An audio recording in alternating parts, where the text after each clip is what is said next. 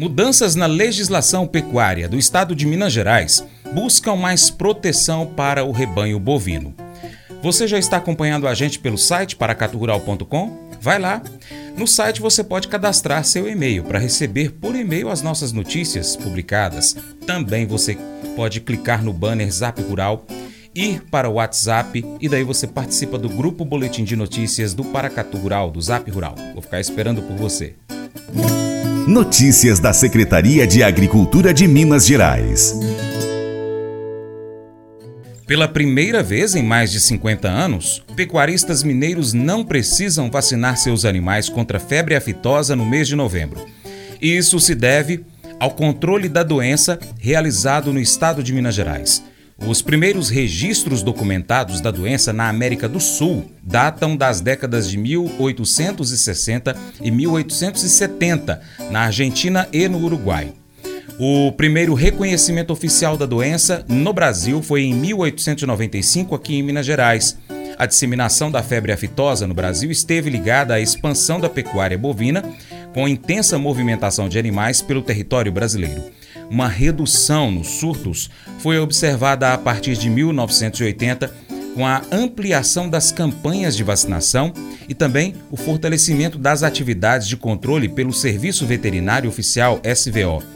Pedro Kimicati traz mais informações direto da Agência Minas.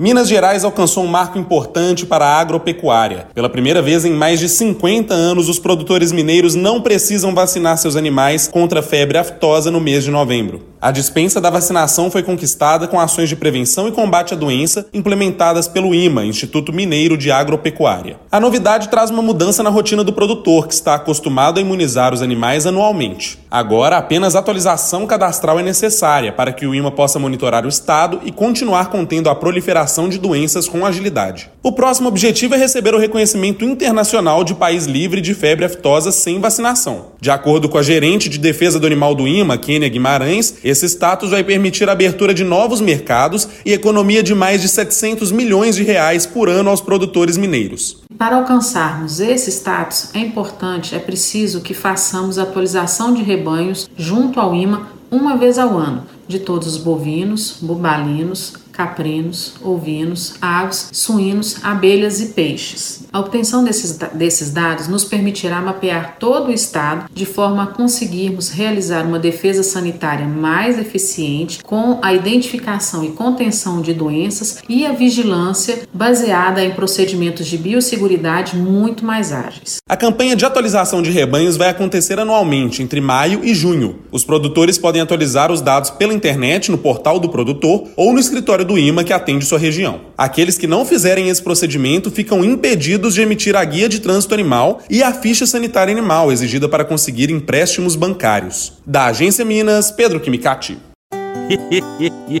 Mas eu vou dizer uma coisa pra você, viu? É, se quiser colocar propaganda sua aqui nesse programa, ó, eu vou dizer um negócio, você vai ter um resultado bom demais, senhor. É isso mesmo, é facinho, facinho, senhor. Você pode entrar em contato com os meninos ligando o telefone deles, é o 38, é o 991810123, bem fácil. É muito bom porque aí a sua empresa vai sair dentro de um programa que é ligado aí ao homem para mulher do campo. É nós que vai estar tá assistindo e também vai ver sua propaganda. É bom ou não é? A sabedoria é uma busca contínua. Provérbios 14, versos 9 e 10 nos lembra que, embora busquemos crescer em conhecimento, é importante permanecer humildes e reconhecer que sempre há mais a aprender. A sabedoria não está apenas na acumulação de conhecimento, mas também na maneira como aplicamos esse conhecimento nas nossas vidas. Romanos 12,15 nos convida a compartilhar alegrias e tristezas com os outros. Esse versículo destaca a importância da empatia e do apoio mútuo nas jornadas de vida.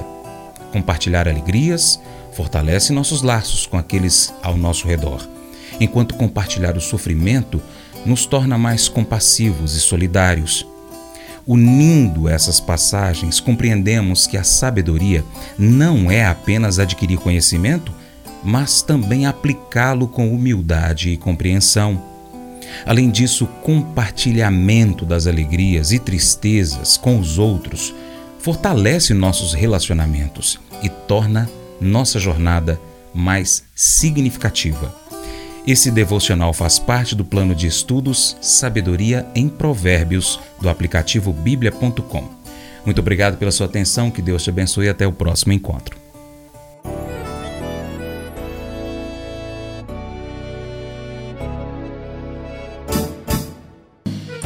Acordo de manhã para prosear no mundo do campo, as notícias escutar. Vem com a gente em toda a região com o seu programa Paracatu Rural.